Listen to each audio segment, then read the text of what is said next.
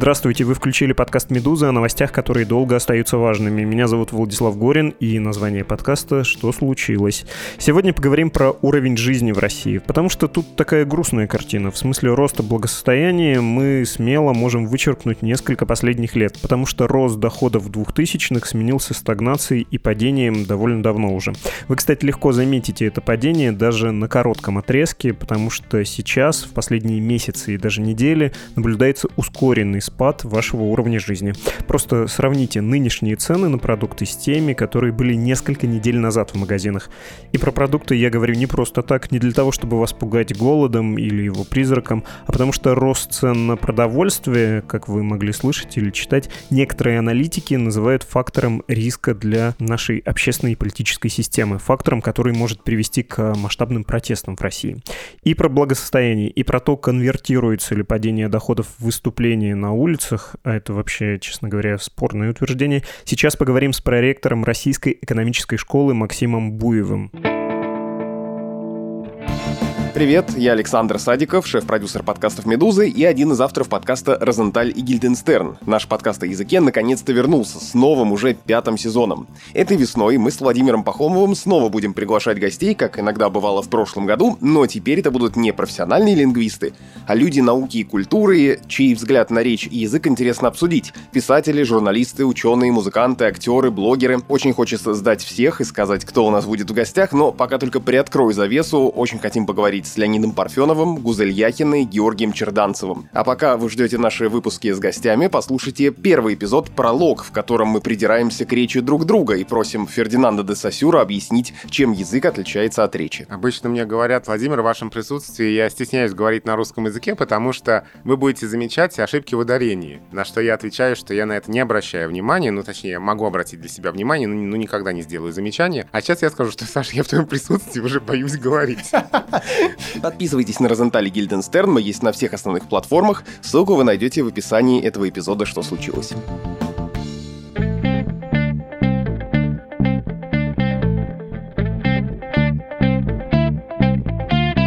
С нами проректор Российской экономической школы Максим Буев. Здравствуйте, Максим Вячеславович. Здравствуйте. Давайте сначала про цены на продукты. Последние месяцы все происходит по слову, простите, группы ЧИШ. Цены повышаются, их цены постоянно растут. Если коротко, из-за неурожаев и частично закрытых границ, вообще из-за нарушения обычной работы транспортной системы, еда на планете подорожала. Российское правительство нерыночными методами пытается цены на внутреннем рынке сдерживать. Начали с масла, сахара, муки, базовых продуктов в том году, продолжили в 2020 2021 году с зерновыми. И, кстати, таким образом повредили сильно российскому рынку зерновых. Об этом у нас был отдельный подкаст. А из последних новостей следующие. В начале марта, 2 числа, чиновники договорились с крупнейшими производителями курицы, что те два месяца не будут повышать цены на курятину и на яйца. Но вообще нет сомнений, что через два месяца цены снова вырастут.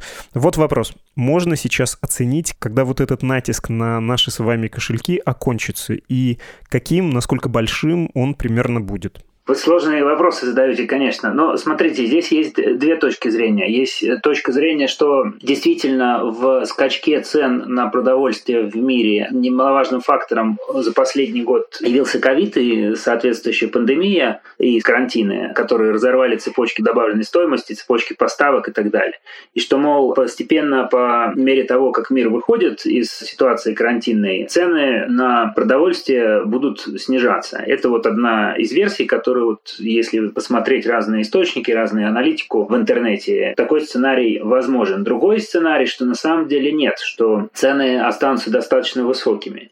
И тут вот эта вот история про повышение цен, она на самом деле долгая, потому что если мы посмотрим на последние 20 лет, то цены где-то росли в среднем, то есть мы сейчас, вот вы задаете вопрос про скачок в ценах, который мы наблюдаем там за последние полгода на продовольствие, а в принципе цены так ползут потихоньку вверх, там, может быть, даже на 3% в год в последние 20 лет. И почему это происходит? Считается самыми распространенными 5 факторов.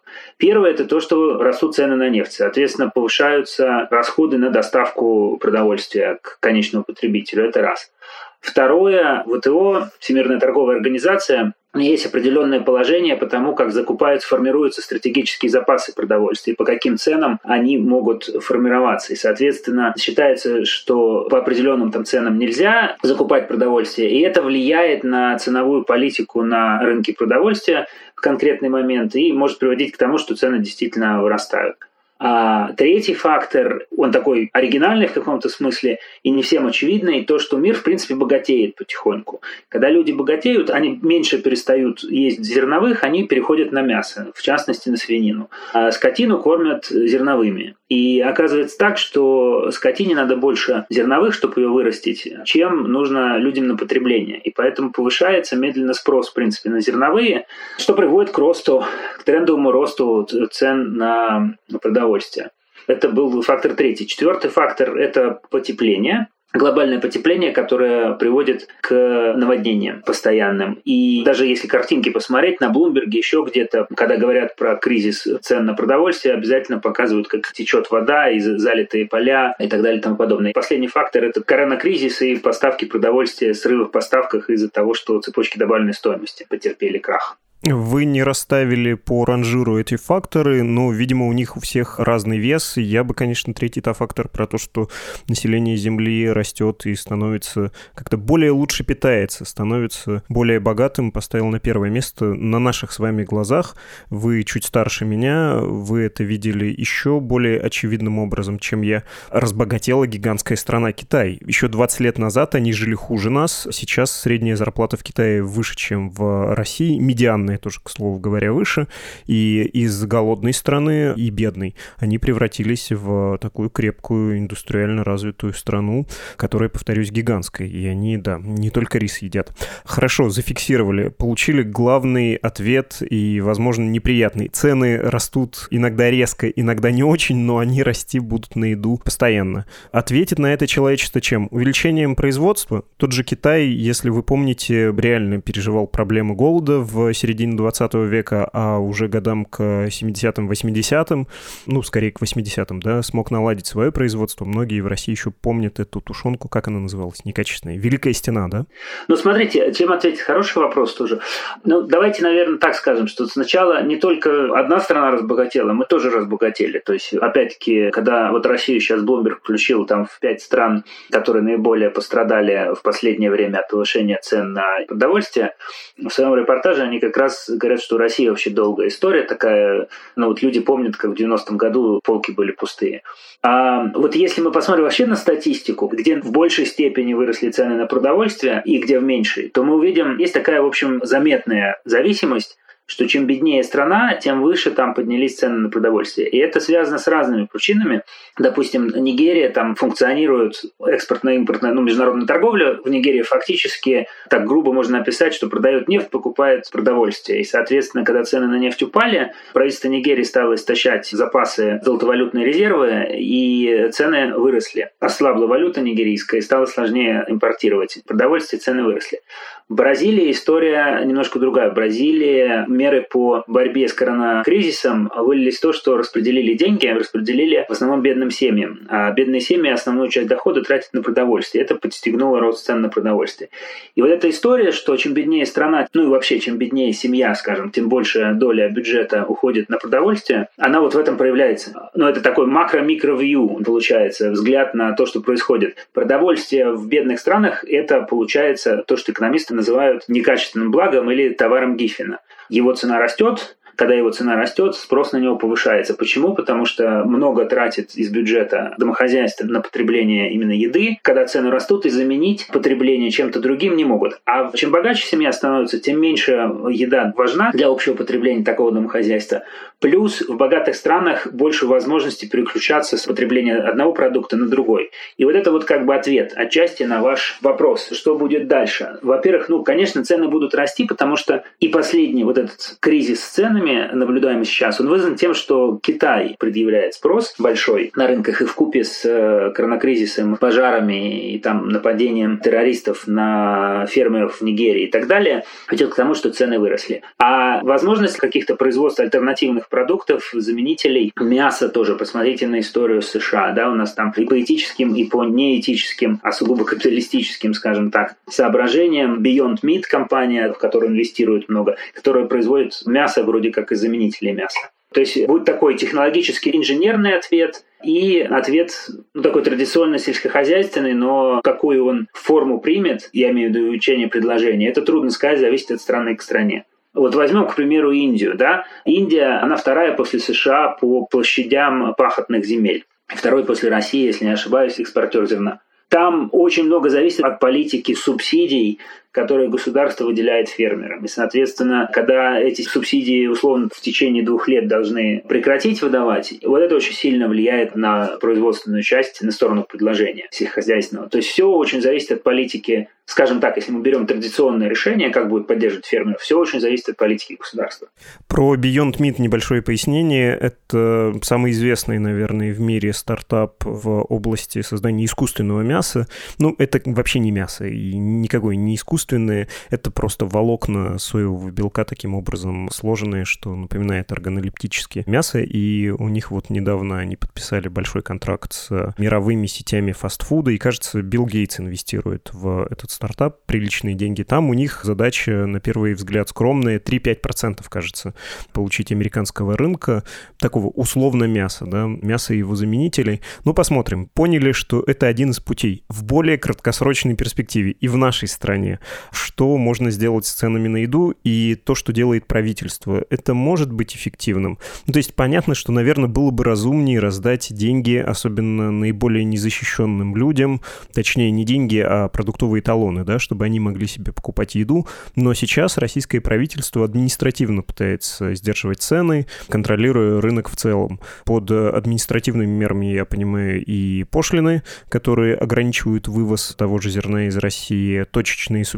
производителям, скромные, но они есть. Ну и вот эти договоренности с производителями, давайте придержим цены месяц-другой, а там посмотрим. Это хоть сколько-то может сработать? Ну, смотрите, это сработает, безусловно, на месяц-другой, потому что и счетная палата про это, допустим, говорит, что цены у нас там до конца марта продержатся, потому что договоренность есть между производителями и правительством, а потом будет скачок в ценах. И эту историю мы прекрасно знаем. Естественно, более молодое поколение про нее не помнит, но при распаде Советского Союза было такое явление, то, что экономисты называли сдержанная инфляция, repressed inflation. Цены были фиксированы при госплане, но инфляция как бы накапливалась. И потребитель ее не видел. А когда цены отпустили, цены моментально взлетели. И это видели потребители в Польше, где цены за одночасье выросли на сотни процентов, и видели потребители в России в том числе. Поэтому вот то, что мы увидим в конце марта, если не будет дальнейших договоренностей, договоренности по фиксированию цен, то мы увидим вот такой мини-кейс, как ведет себя репрессированная или сдерживаемая инфляция. Что касается пошлин и тарифов, на самом деле проблема в том у нас, что вот эти все политики по введению пошлин тарифов, они довольно как бы рандомные. И на это жалуются предприятия, вовлеченные в международную торговлю, что на самом деле есть такой регуляторный риск. Ты никогда не знаешь, что тебя ждет за углом. И это на самом деле приводит к большим срывам, чем сами тарифы и введение пошлин.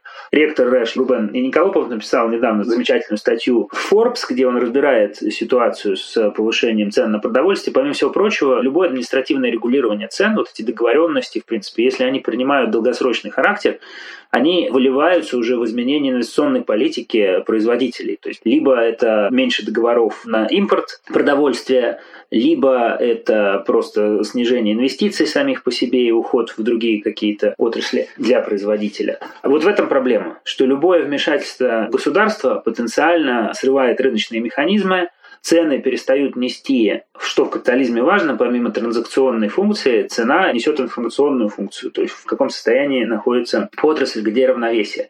Как только цены так или иначе манипулируются административно, информационную функцию они перестают нести или несут в меньшей степени. И это проблема. Соответственно, на цены не могут ориентироваться инвесторы при принятии решений или импортеры и так далее. Поэтому с точки зрения решения государство должно выработать достаточно согласованную, предсказуемую политику, может быть, связать себя определенными правилами, как оно действует в случае повышения цен. При этом надо сказать, что у нас есть прецеденты, похожие на рынке топлива. То есть вот как регулируются цены на бензин, внутренние цены по отношению к внешним, и правила производителей бензина в стране, когда они платят в бюджет чуть больше, либо когда они субсидируются государством. Вот это пример правила, который работает в зависимости от конъюнктуры на внешних рынках. Примерно то же самое, наверное, можно сделать и на рынке продовольствия. Но вот такие отхок, что называется, от случая к случаю введение тарифов, пошлин, либо попытка заключения договоренности с супермаркетами, чтобы они держали цены на определенные категории товаров, это все нерыночные практики, которые, в общем, к ничему хорошему не ведут. Хорошо, да, и повторю, у нас было несколько выпусков уже про это, и в том числе звучали пугающие слова про венесуэльский опыт. Всем интересующимся предлагаю найти в конце нашего выпуска, приведу конкретные названия этих эпизодов, легко сможете найти, ну и в описании к этому ролику тоже будут ссылки. Давайте поговорим про недавнее блумберговское исследование, вы его уже вспоминали. Там говорится, что в странах со средними доходами, таких как Россия, повышение цен на продукты может привести к росту протестных настроений. Но, слушайте, это какой-то совершенно неочевидный вывод, кажется, потому что я тут не Дмитрия Пескова, пресс-секретаря президента, хочу вспомнить и поверить ему, который сказал, что мы не так оцениваем ситуацию, а скорее ваших других коллег-экономистов, которые сказали, что это какое-то очень прямое приложение, да, продукты стали дороже, народ взялся за вилы. В России, кажется, это не вполне так работающая схема. Вообще, можно ли с точки зрения науки нащупать вот эту грань, когда народ действительно за вилы берется, а когда он переходит к стратегии личного выживания, плане экономии, когда он сосредотачивается на себе, а не на том, что нужно пойти, рискнуть, выйти на митинг, например. А в России любое недовольство, даже самое невинное, это большой риск. Можно как-то зафиксировать этот момент? И находится ли Россия у этой границы? Смотрите, это тоже хороший вопрос. Он на самом деле очень классический с точки зрения... Обычно вот похожие вопросы задаются, когда лупнет пузырь на фондовом рынке. То есть, в принципе, понятно, что пузырь есть, Хотя не всегда даже это понятно. Но в какой-то момент становится понятно, что пузырь есть. И понятно, что он лопнет. Но когда именно, непонятно. Похожая проблема с предсказанием. Было понятно, что Советский Союз развалится. Было непонятно, когда. В ближайшие 30 лет или там через год. На этот вопрос однозначно ответить нельзя. И сказать, что вот в этот момент. Что здесь правда, что неправда, что действительно повышение цен на продовольствие ведет потенциально к росту протестных настроений.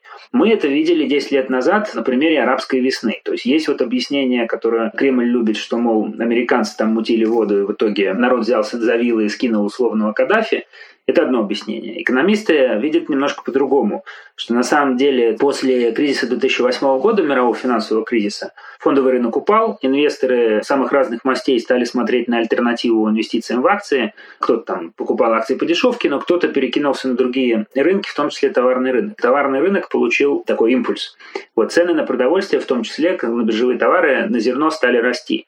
Как я чуть раньше говорил, в более бедных странах этот рост больнее ощущается, и там цены быстрее растут, потому что вот есть вот этот вот эффекты, связанные с некачественными благами, причем некачественные, здесь не как бы не качество самого товара, это чисто экономическая формулировка, что цена растет, а спрос повышается все равно.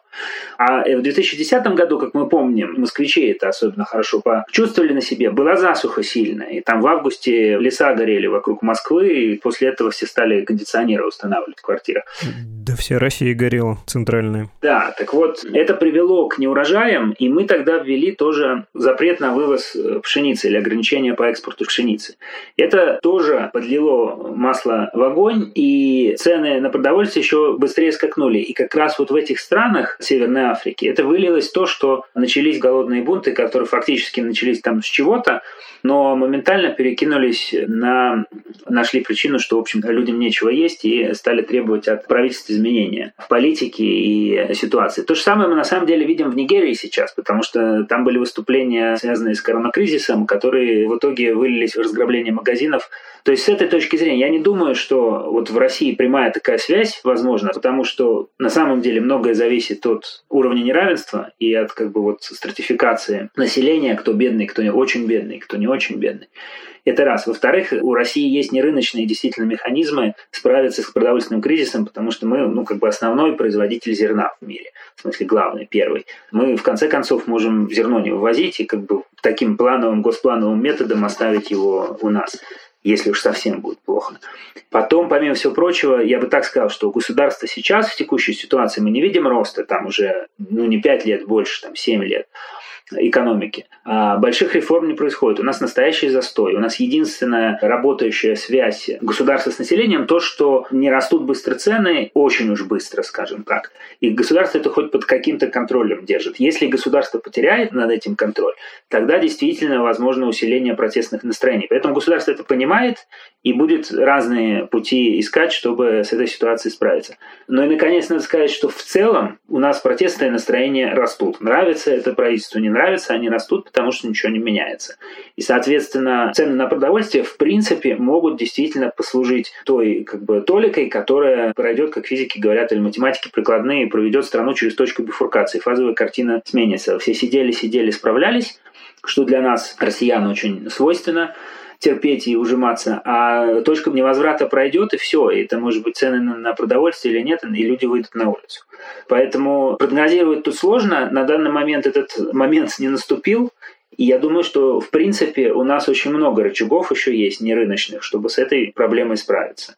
Ну, и с этой точки зрения действительно странно, что Блумберг нас включил в перечень стран, где возможны голодные бунты наравне там с Нигерией, с Индией Бразилией, где очень сильное неравенство. Этот момент в статье Блумберга в исследовании странен. Ну, слишком широкий, слишком общий подход. Записали про то, что не такая уж это очевидно спорная мысль, при том, что Россия не Нигерия, хотя иногда любят сравнивать, да, тоже говорят, две нефтедобывающих страны, примерно похожее население в Нигерии, миллионов 200, кажется, в России все-таки поменьше, большое неравенство, и что там еще перечисляют, но Нигерия, например, не производитель пшеницы, да, это стоит учесть, не крупный производитель, не крупнейший производитель мировой пшеницы. И второй момент, момент, случится ли это, вы мне, по сути, сказали, позвоните, когда случится. Вот тогда я вам это и объясню, почему это так было, сейчас предсказать невозможно. Очень понятная, академически выверенная позиция. Экономисты же любят говорить, что, может, и даже это Черчилль говорил и про политиков, и про экономистов, что искусный аналитик, он делает прогноз, потом объясняет, почему он ошибся. В этом искусство заключается. Хорошо, если говорить про благосостояние, вашу мысль повторю про то, что для бедной семьи, для бедного государства доля трат на еду высока, важна и критична. Это всегда заметно. Для более богатых это менее заметно и, как ни парадоксально, меньше растут цены на продовольствие в более богатых странах. У нас в России, и вы тоже это упомянули, довольно долго происходит экономический застой и застой, связанный с э, уровнем жизни населения. С какого момента не растет? С 2013 года, вот более-менее достоверно можно говорить, или минимальный рост, или стагнация, которая перешла в падение доходов? Ну, вы знаете, это уже тоже 8 лет прошло. И, по-моему, если мне память не изменяет, где-то уже в 2013 году уже писали активно все, что модель развития российской экономики себя изжила, и без проведения глубоких структурных реформ намного рассчитывать не приходится.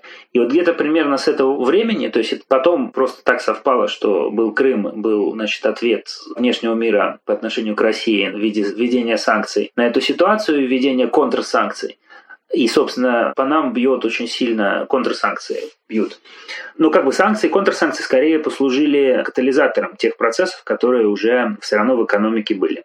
Поэтому, ну вот 7-8 лет примерно мы в этой ситуации находимся. Но и надо, кстати, сказать, про что я чуть раньше не сказал, в отношении цен на продовольствие, что цены на продовольствие были очень высокими где-то в 2016 году, может даже чуть раньше. Потом они упали, и, собственно, вот сейчас вот этот рост, возвращает нас примерно на уровень 2016 года, что это как бы обратный отскок.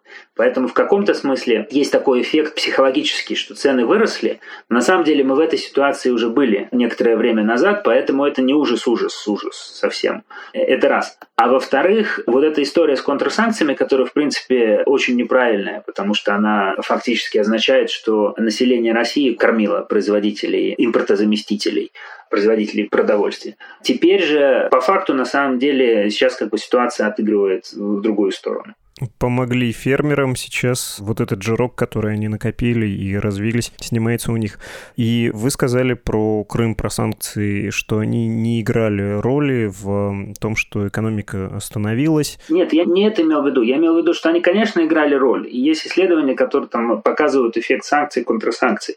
Но важно то, что даже если бы их не было, мы все равно бы не развивались так, как мы развивались в первую декаду 21 века. Да, важное уточнение. Я, конечно, срезал угол, но, в общем, это тоже общее место, что экономика начала останавливаться еще до того, как случилась вся эта история с украинскими территориями. У меня в этой связи всегда есть один вопрос, который меня волнует, пожалуй, сильнее даже, чем текущие события. Когда говорят, что в России, чтобы возобновить экономический рост, нужно провести структурные реформы, но это помимо налаживания международной какой-то политики своей, помимо того, что она должна быть менее конфронтационной. Я всегда смотрю на Латвию, где находится редакция «Медузы», и мне становится грустно. Ну вот даже если предположить, что завтра в России настанет бизнес-климат, сравнимый, не знаю, с Сингапуром или кто там сейчас в лидерах рейтинга Doing Business, неужели это обеспечит какой-то существенный рост и позволит России выйти на уровень хотя бы Польши или той самой Португалии, которую все догоняли, догоняли и не смогли догнать? Или другие факторы все-таки более фундаментальны? И и кроме нашей административной системы, отсутствия гарантий для предпринимателей, для инвесторов, они более первоочередные. Ну, смотрите, здесь простой вопрос. На самом деле, ваш вопрос, он простой. Мы очень богатая страна, наверное, самая богатая страна в мире по тем ресурсам, которые у нас есть, по человеческому потенциалу, по ну, всему. У меня родители, допустим, геологи, они мне в детстве говорили, что мы там не можем экспортировать только два элемента, по-моему, из таблицы Менделеева, а все остальное у нас есть. К примеру, а для того, чтобы экономика стала расти, и расти не государственными методами, то есть не госплановыми, скажем, не какими-то проектами, которые пытаются рулить несколько людей, которые так или иначе по определению они не могут всего в мире знать, соответственно, у них ограниченное видение того, каким может быть будущее и в какие отрасли выгоднее или в какие проекты выгоднее вкладываться. Чтобы функционировал рынок, рынок это понятный и уже испробованный там веками механизм как раз отбора выгодных проектов, нужно отсутствие страха и готовность людей брать экономическую неопределенность на себя. То есть готовность предпринимателей, там, мелких, средних, больших, играть в эту игру. Не заботясь о том, что придет риск в виде регуляторного какого-то непонятного изменения, неожиданного, не будет силового давления, будут работать, если хорошо работают суды, что если какие-то проблемы доходят до судов, то там действительно разберутся непредвзято и так далее и тому подобное. Когда есть вот эта среда, люди хотят рисковать, и они рискуют в здоровом смысле. И поэтому, если мы представляем, что мы оказались, вся Россия, как говорят экономисты, в хорошем равновесии, когда хороший бизнес-климат, когда проведены структурные реформы, когда есть независимость судов, когда государство действительно, знаете, про это чаще говорят в экономике города, что государство не инфраструктуру строит, а на самом деле создает экосистему для развития поддержки бизнеса. Это называется urban entrepreneurialism по-английски. Вот если вот это все происходит, просто запустится вот этот механизм, когда люди здорово рискуют, рынок работает, и мы очень быстро выйдем на вообще невиданные для нашей страны уровни благосостояния. В этом у меня вообще сомнений нет. То есть вот в нашей стране все для этого есть. К сожалению, мы по-прежнему, и экономика в частности, функционируем в условиях очень большой неопределенности, которая не только рынком навязана или вызвана, и, в общем, в состоянии страха за исход дела, который тоже не связан с экономикой. А это две вещи, которые несовместимы с хорошим предпринимательским таким начинанием. Хорошо, спасибо большое, что успокоили. Латвию я вспоминал, видимо, надо дать немножко контекста, в том смысле, что балтийские страны очень хорошо росли где-то до кризиса 8-10 годов, а потом у них э, экономический рост замедлился, и не очень понятно, как это можно запустить заново. Они в таком специфическом положении, но мы должны сравнивать себя не с какой-то там Латвией, а, скажем, с Австралией или Канадой, то есть э, государство государством, которое как минимум на ресурсах может хорошо зарабатывать, близко находится к рынкам сбыта, у нас там мощный сосед Китай, с которым надо не геополитическое сотрудничество выстраивать, а скорее экономическое, да, быть таким северным соседом большой индустриальной державы, ну и самим по мере возможности развивать там какую-то промышленность, IT-сектор. Ну, знаете, помимо Китая у нас есть другой огромный рынок сбыта, это, собственно, Европейский Союз. Это традиционный рынок, да. И, ну, с которым так или иначе мы, видите, там пытаемся на уровне МИДа угрожать, что мы связи порвем и так далее. Но одна из таких мантр – которую политологи такие кухонные любят говорить, причем по обе стороны границы, что если условно экономический союз Германии и России, он вообще кардинально может ситуацию в мире поменять. Если от шутки переходить к тому, что может произойти, так, естественно, три огромных рынка, Россия, Китай и Европа, здесь огромный, огромный экономический потенциал. Вопрос в том, что если мы более-менее приведем в соответствие регулирование и принципы функционирования рынков, хотя бы с одним из этих рынков, то последствия они будут удивительные, вообще говоря, для экономики и благосостояния. Хорошо, мне кажется, это отличный финал, потому что он говорит нам, что от нас многое зависит, нет никаких непреодолимых обстоятельств. А вообще мы должны жить хорошо, как все северные страны. Россия, ну, просто аномальная зона, единственная плохо живущая страна на севере. Ну, к сожалению, это так на данный момент, да. Спасибо гигантское. С нами был проректор Российской экономической школы Максим Буев. До свидания. До свидания.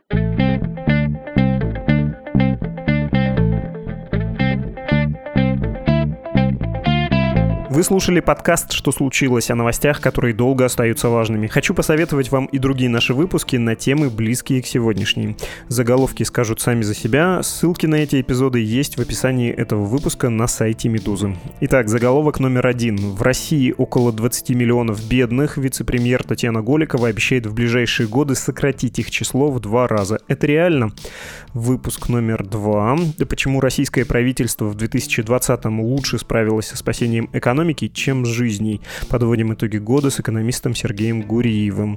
Ну и третий пункт. Еще в 2020 году правительство начало регулировать цены на еду. Вот почему это очень плохо. Все эпизоды нашего подкаста и других подкастов «Медузы» можно в любое время найти на сайте, в мобильном приложении издания в разделе «Подкасты», а еще в агрегаторах подкастов, таких как Apple Podcasts, Google Podcasts, Spotify, CastBox, YouTube, Яндекс.Музыка.